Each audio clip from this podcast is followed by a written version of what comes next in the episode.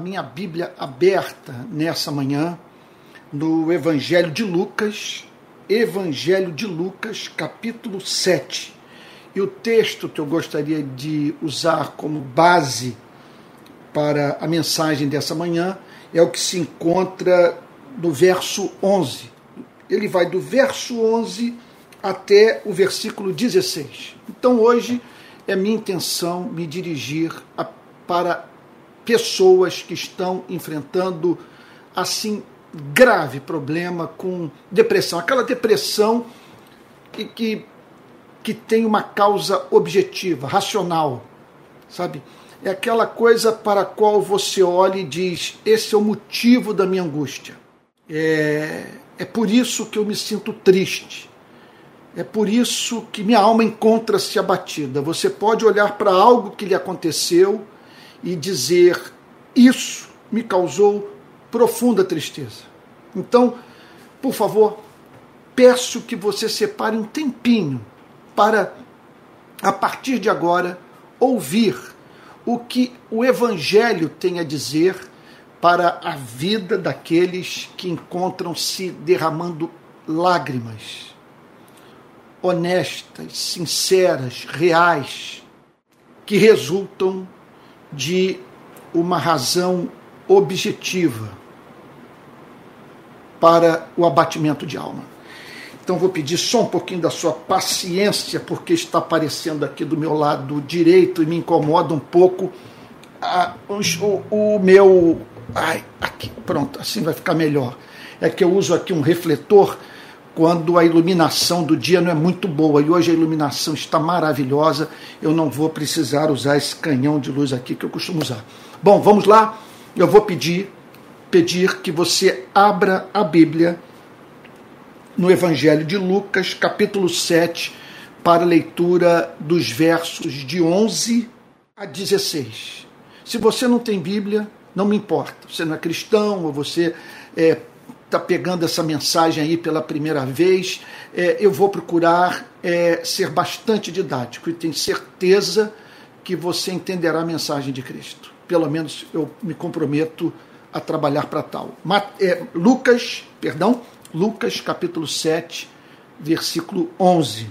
Pouco depois, Jesus foi para uma cidade chamada Naim, e os seus discípulos e numerosa multidão iam com ele.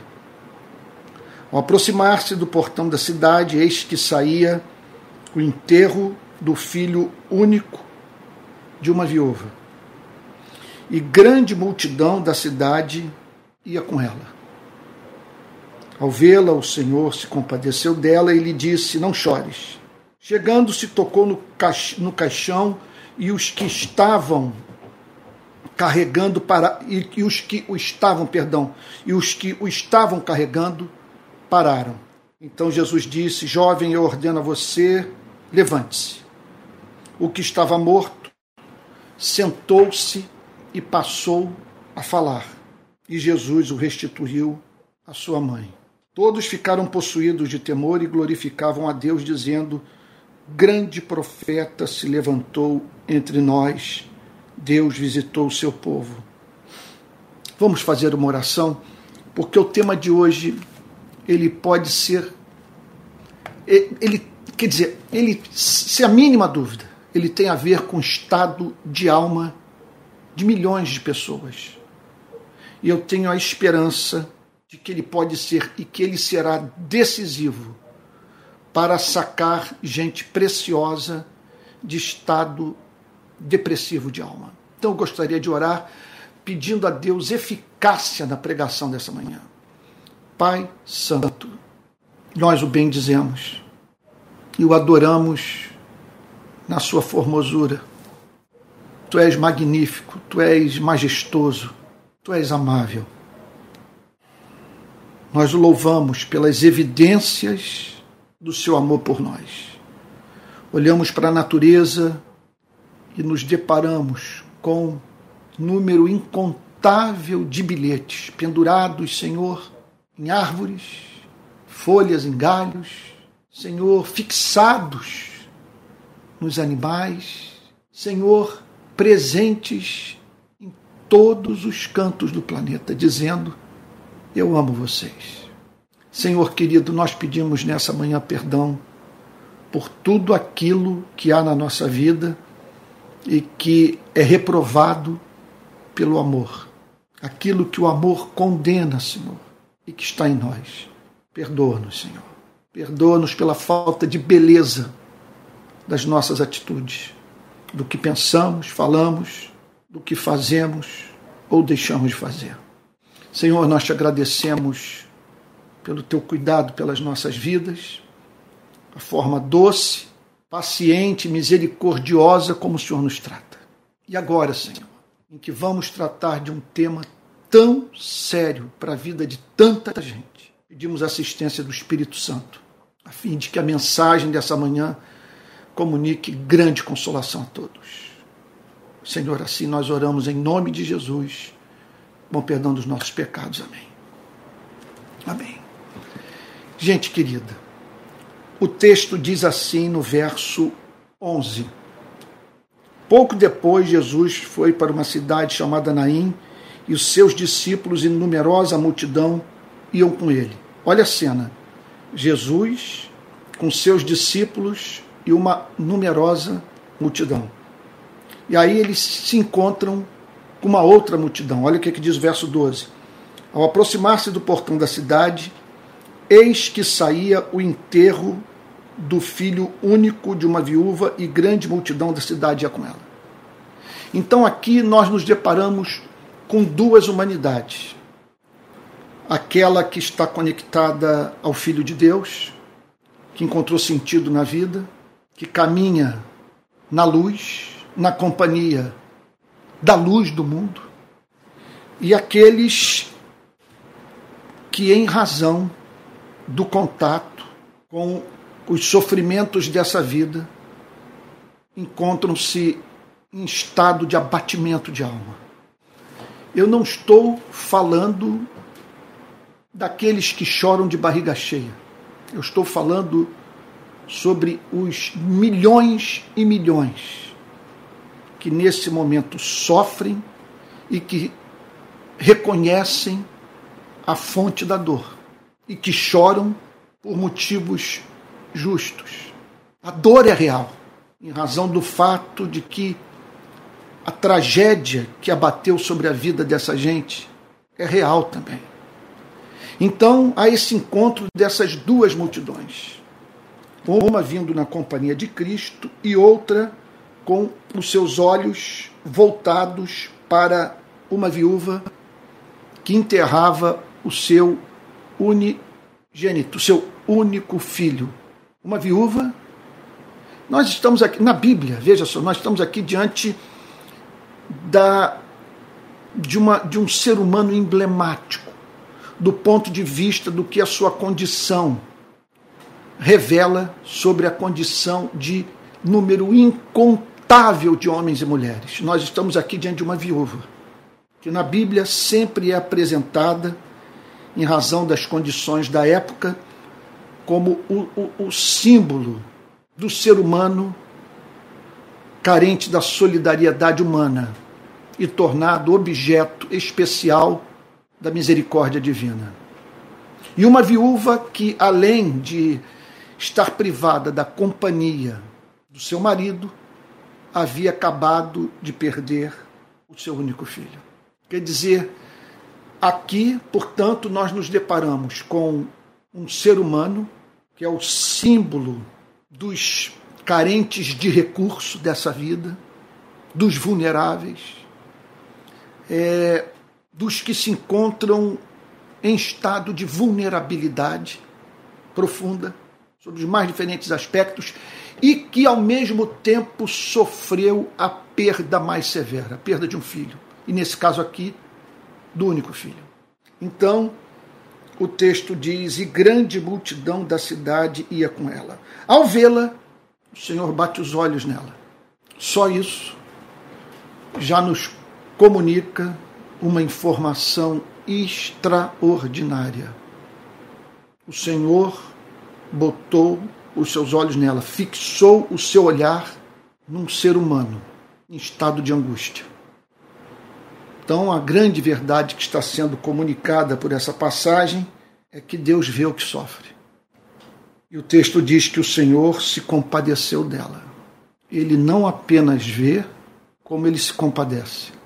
Ele sabe do que você está sentindo e sofre com você. Porque ele sabe o que é estar aí nesse lugar onde você se encontra. E o Senhor vira-se para ela por conhecer a sua dor, por participar do seu sofrimento e é movido a falar. Porque eu acredito num Deus que se revelou ao ser humano. Porque eu acredito num Deus que fala. Eu acredito num Deus que sofre de uma compulsão para falar. E se você me perguntasse por quê, meu Deus, preste atenção. Há muito tempo eu não comunico uma verdade com tanto afeto, com tanto sentimento, com tanta convicção. Tudo isso junto, em razão do que está me ocorrendo agora. Eu acredito num Deus que fala porque a sua compaixão o move a, a trazer palavra de compaixão ao que agoniza. Se você me perguntasse Antônio, por que você crê numa Bíblia? Eu creio numa, na Bíblia, eu creio numa revelação, porque a condição humana é trágica. Nós vivemos num vale de lágrimas. A vida é pedreira e nós estamos expostos a perdas que só o fato de pensarmos nelas já nos causa angústia. Agora, há aqueles entre nós que simplesmente viram acontecer nas suas vidas a tragédia que temiam. Então, num mundo como esse, escuta o que eu vou lhe dizer. Eu não estou nesse exato momento dizendo que a Bíblia é a palavra de Deus embora eu creia. O que eu estou dizendo é o seguinte: eu creio numa revelação porque Deus não pode ficar calado. Porque nós estamos diante de sofrimentos tais que, veja só, que nenhum ser humano é capaz de oferecer consolação e esperança para os mesmos. Você está entendendo? O que eu estou querendo lhe dizer é o seguinte: que nessa hora a filosofia se cala. As ideologias políticas não têm nada a nos oferecer. Pense na, na dor de uma viúva que perdeu seu único filho. Me mostre o lugar de Karl Marx ou de Adam Smith. Me mostre o, o lugar de Sócrates, Platão e Aristóteles sabe, na vida dessa pessoa. Quem pode, me mostre o que, que a psicanálise pode fazer por essa mulher, ou qualquer outra, é, é, é, ou qualquer, ou, ou qualquer é, outro campo de investigação dos problemas da alma. Qualquer outra teoria do campo da, da, da psicologia.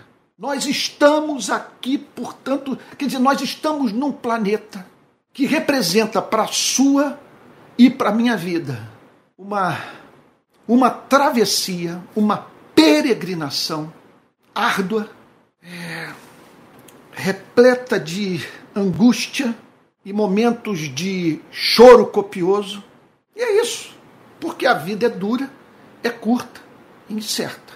E o que eu quero dizer nessa manhã, veja, é que por vivermos num mundo como esse, nós carecemos de uma revelação. E se Deus é pessoal e nos ama, é inconcebível que ele permaneça calado.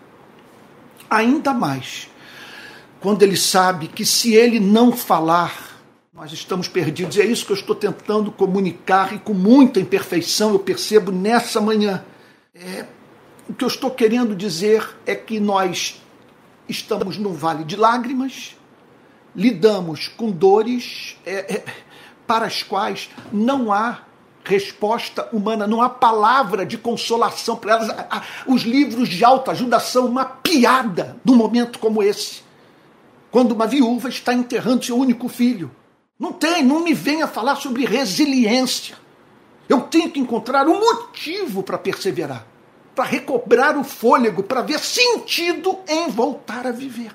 E o que eu quero dizer é o seguinte: antes de dizer que a Bíblia é a palavra de Deus, que o Evangelho é a revelação mais pura do caráter do Criador, eu quero dizer o seguinte: que pelo menos pensemos na possibilidade de, nesse buraco em que nos encontramos, ouvirmos a voz do que nos criou, que nos vê e que se compadece de nós. E Jesus teve que falar. Não foi possível. Você está entendendo o ponto? Não foi possível que ele se calasse. Quando ele, quando ele fala, não chores, é, é, é, ele está sendo movido uma compulsão. Ele tem que falar. Ele não pode permanecer mudo. Por isso que eu creio na Bíblia. Por isso que eu creio em revelação. Por isso que eu declaro que Deus falou e Deus continua falando. Ele tem que falar. Ele não consegue agir de outro jeito. Não chores, foi o que ele disse para aquela mulher. Olha, olha só. Só, olha, é uma piada alguém dizer para você não chores num momento como esse. Eu não tenho motivo para parar de chorar. Veja, eu não apenas acredito num Deus que fala, eu acredito num Deus que é o único que tem autoridade para dizer não chores. E, e, olha, vou falar de uma forma contundente: meta na sua cabeça a seguinte verdade: só um ser todo-poderoso e que o ame, que tem o completo controle da vida em suas mãos e tem interesse pela sua felicidade para lhe dizer não chores. E qualquer outra pessoa que venha lhe dizer não chores está brincando com você. Porque você não tem motivo para parar de chorar. Exceto se há no universo uma resposta para sua dor e alguém em condição de comunicá-la a você. Não chores. Foi o que o Senhor Jesus disse para ela. Chegando-se, Agora nós entendemos por que, ele disse não chore. Chegando-se, tocou no caixão e os que o estavam carregando pararam. Ele toca no caixão e todos param. Quem é esse intruso? O que ele está fazendo aqui? Eu já me vi em inúmeras situações no meu trabalho pelo Rio de Paz em favela e nos cemitérios da região metropolitana do Rio de Janeiro, em que essa aproximação foi uma das tarefas mais difíceis que eu tive que cumprir na minha vida, ou que, que faz parte do meu ministério até hoje. É você chegar ali, do lado daquela família lutada, da mãe, do pai, dos irmãos, dos avós, dos tios, que estão diante de uma criança que foi vítima de bala perdida, ou de alguém que foi executado, ou a família de um policial que morreu em numa operação em comunidade pobre da região metropolitana do Rio. Essa é uma aproximação profundamente delicada. Então você tem que ter muita sabedoria. Olha, eu podia escrever um livro sobre as experiências que eu vivi nos últimos 15 anos. Pois bem, Jesus faz essa aproximação e toca no caixão, sem que alguém tivesse dado liberdade a ele para o fazer. Mas ele o fez a partir da sua autoridade das suas intenções, do que, ele, do que ele estava pronto para realizar na vida daquele menino, na vida daquela pobre viúva. Então Jesus disse: Jovem, eu ordeno a você, levante-se. Porque Deus pode dizer para você e para mim não chore? Porque Deus pode dizer para aquilo que está morto, levante-se. Eu quero que você pare para pensar na possibilidade de os impossíveis dos homens serem possíveis para Deus. De que aquilo que você considera morto em sua vida ressuscitar. Bem como o milagre que talvez não ocorra nesse presente momento da sua existência está decretado para ocorrer, seja no futuro, ou seja naquele dia em que novos céus e nova terra serão criados. Uma coisa é certa: a última palavra não está com a morte. A última palavra não está com o motivo da dor. Nós não temos um adversário em condição de debochar de nós, porque a última palavra está com aquele que pode dizer: jovem, eu te ordeno, levante-se. Então, é, é por isso que Deus pode dizer: não chore. Ele diz: não chore, porque ele pode dizer, porque ele pode dar vida ao que está morto. E ordena você: levante-se. O que estava morto sentou-se e passou a falar. E Jesus o restituiu à sua mão, mostrando o que ele pode fazer hoje pela nossa vida e o que ele haverá de fazer um dia nesse planeta ele haverá de restituir ao amor, à justiça, a Deus, tudo aquilo que pereceu em razão do pecado. O que estava morto sentou-se, passou a falar e Jesus o restituiu à sua mãe. Todos ficaram possuídos de temor e glorificaram glorificavam a Deus. Eles ficaram tomados de temor porque se viram diante do sobrenatural, de uma coisa que rompeu na vida sabe? E que fez com que eles tivessem contato com o transcendente, que na Bíblia sempre causa temor nos seres humanos. Eles glorificavam a Deus, o que nos ajuda, portanto, a pensar na possibilidade de o motivo da nossa dor hoje ser o caminho que Deus decretou para que o conheçamos de uma forma que não o conheceríamos jamais num exato momento, o desespero, a dor, o despropósito, a falta de sentido, a lágrima. Mais adiante, o milagre, que fez com que os que passaram pela dor fossem levados a dizer: Foi-me bom ter passado pelo sofrimento para que eu conhecesse a Deus, aprendesse os seus decretos, e hoje eu posso declarar que antes eu conhecia apenas de ouvir falar, mas hoje os meus olhos o veem. E aí então o texto no verso 16 afirma que o comentário entre todos foi o seguinte: grande profeta se levantou entre nós. Deus visitou o seu povo Jesus era profeta, mas muito mais do que isso, um redentor, um, aquele que veio para reconciliar o ser humano com o seu Criador.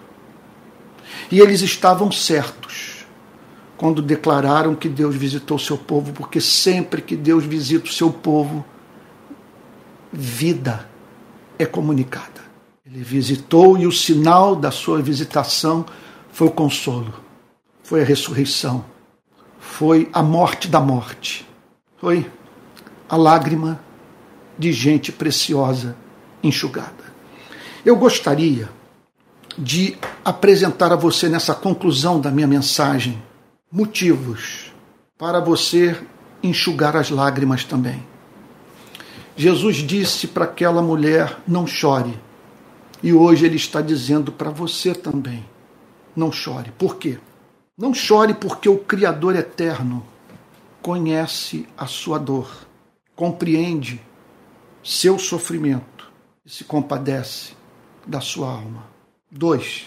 Não chore, porque sua angústia é o caminho que o Pai Santo escolheu para que você o conheça numa extensão que não o conheceria de outra forma. 3. Não chore, porque sua lágrima faz com que um poder ilimitado seja usado a seu favor por um ser misericordiosíssimo. Quarto, não chore, porque Cristo é libertador que arranca das garras da morte cada uma de suas presas. Quinto, não chore, porque a última palavra do universo não está nem com a morte, nem com as forças cegas, nem com o acaso, nem com o inferno, nem com o homem, uma vez que Deus é rei que reina. Não chore, porque Deus é poderoso para fazer infinitamente mais do que tudo quanto pedimos ou pensamos. Sétimo, não chore, porque Deus restituirá na sua vida os anos que foram consumidos pelo gafanhoto. Não chore, porque a graça de Deus é maior do que os seus pecados. Não chore, porque todas as coisas cooperam juntamente para o bem daqueles que amam a Deus e que foram chamados segundo o seu propósito. Não chore, porque Deus não está preso ao universo que criou e leis que estabeleceu, pois ele pode tudo menos deixar de ser Deus. Não chore, porque os anos que se aproximam haverão de ser os mais bem-aventurados de toda a sua história. Eu tenho fundamento teológico para fazer uma afirmação como essa. A vereda dos justos é como a luz da aurora que vai brilhando mais e mais até ser dia perfeito. Porque nenhum ser humano jamais tomou conhecimento do que Deus tem preparado para aqueles que o amam na, na extensão do que está reservado para a sua e para a minha vida. Por isso nós podemos dizer: bondade e misericórdia me seguirão todos os dias da minha vida e habitarei na casa do Senhor para tudo, para todo sempre. O que eu sei é que o, o que me aguarda faz parte dos planos elaborados em misericórdia para a minha vida. Décimo segundo lugar. Não chore, porque tudo que diz respeito à sua vida diz respeito também à vida daquele que o amou e a si mesmo se entregou por você. Décimo terceiro lugar, não chore, porque se, porque se seu pai, mãe, filho, cônjuge ou qualquer outra criatura o abandonar, Deus o acolherá. Décimo quarto ponto, não chore, porque não há pecado do qual o Espírito Santo não possa libertar. Décimo quinto, não chore, porque o Deus fiel não permitirá jamais que você passe por sofrimento que não possa suportar. Décimo sexto, não chore, porque esse presente século, tão marcado por pecado, sofrimento e morte, haverá de passar, uma vez que a santidade de Deus o exige. Sua natureza santa exige que Deus regenere o universo. Décimo sétimo ponto, ou décimo sétimo motivo para você ter essas lágrimas enxugadas hoje não chore porque o Deus que o guardou no passado, mediante os mais diversos livramentos, os quais você conhece muito bem, não haverá de abandoná-lo justamente agora. 18 ponto. Não chore, porque através da sua e da minha pobre vida, Deus pode fazer sua vontade ser cumprida e o seu reino avançar. Não chore, porque a peleja não é nossa, e sim dele, que nos chama para tão somente contemplarmos a vitória. E por fim, em vigésimo lugar, eu estou lhe apresentando 20 motivos para você ter essas lágrimas enxugadas e voltar a viver. E para enxugar as lágrimas de, de, de, outros, cuja dor você conhece muito bem porque passou por ela. Vamos para o vigésimo e último ponto. Não chore porque Deus amou o mundo de tal maneira que deu seu filho unigênito. Meu Deus, como a viúva. Só que de modo liberado, deliberado, para que todo aquele que nele crê não pereça, mas tenha a vida eterna. Então, não chore. O que foi dito dois mil anos atrás para a viúva de Naim está sendo dito agora por aquele que não pode se calar sua dor o move a dizer para você: não chore. Vamos orar. Pai Santo, tua palavra foi proclamada. Que teu espírito agora comunique a mais profunda consolação àqueles que me ouvem. E que esse jantar agora, esse almoço agora de domingo, Senhor, seja comido com prazer porque pela sua graça o Senhor restituiu a nós a vontade de viver. Te agradecemos, Senhor, pelo fato de nossa dor o levar a falar. Mais do que isso, a sua compaixão por nós o mover a se revelar às nossas pobres vidas, enxugando nossas lágrimas e e ajudando-nos a conhecê-lo na dor. Ouça a nossa oração, Senhor. e a expressão da nossa gratidão. Em nome de Jesus, Senhor. Amém. Amém. Olha, gente querida, você que está sintonizando hoje no meu canal pela primeira vez, você está participando do culto da rede de pequenas igrejas. Nós somos um movimento que começou na pandemia, fruto da decisão de pessoas de deixarem suas igrejas, em razão de motivos que todos já conhece muito bem, pessoas que ficaram sem ter onde congregar e que agora estão unidas. Elas formaram pequenas igrejas nas mais diferentes regiões do Brasil e eu entro como pregador, trazendo a mensagem para esses preciosos irmãos que romperam com suas igrejas de origem, em razão dos seus é, é comprometimentos morais, das alianças políticas que essas igrejas fizeram, mas que amam a igreja e não querem abrir mão de ter comunhão com o corpo de Cristo. Tá bom? Então nós nos reunimos todo domingo às 10 da manhã e às 18 horas.